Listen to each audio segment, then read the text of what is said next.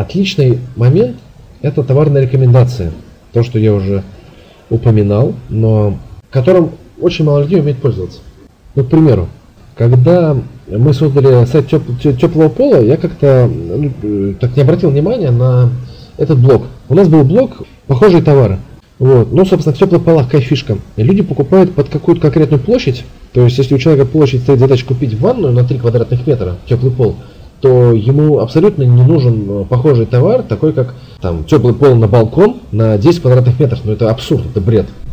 И программист э, сделал вот такую вот вещь, то есть он разместил похожие товары, это другие товары теплых полов. То есть это было полная бредятина. Я смотрю, что-то блок не работает. Ну, у нас стоит отслеживание событий, то есть на что кликают, то есть мы анализируем все эти моменты, все собираем, чтобы улучшать в той или иной мере страницы там, карточек товара, страниц каталогов, с помощью Google Analytics и метрики события.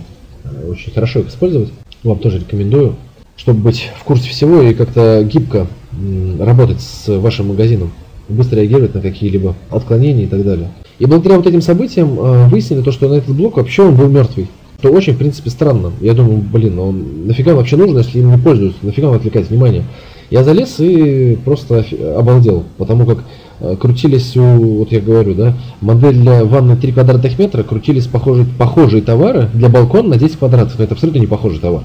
Похожий товар здесь мог быть, э, ну не знаю, например, допустим, аналогичный товар другого бренда, но тоже для ванной комнаты 3 квадратных метров. Вот это можно. Или с этим товаром покупают, собственно, вот эти вот терморегуляторы, например, как в данном случае с полами, опять же. Но этого не было. Была вот такая вот глупая реализация. Как только мы этот блок свернули, и ну, мы, правда, вообще его свернули, потому как у нас лучше всего работают комплекты, о которых я скажу чуть ниже. Просто факт того, что как, если мы не анализируем, не анализируем что-то на сайте, да, то мы не поймем, как это сработало.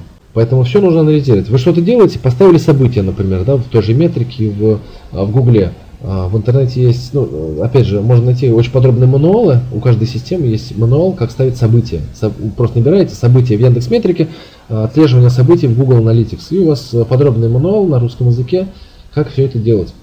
Э, если какие-то там ну, проблемы, ну это за копейки, там за буквально за 100 рублей на WorkZilla, на WorkZilla вам это настроят.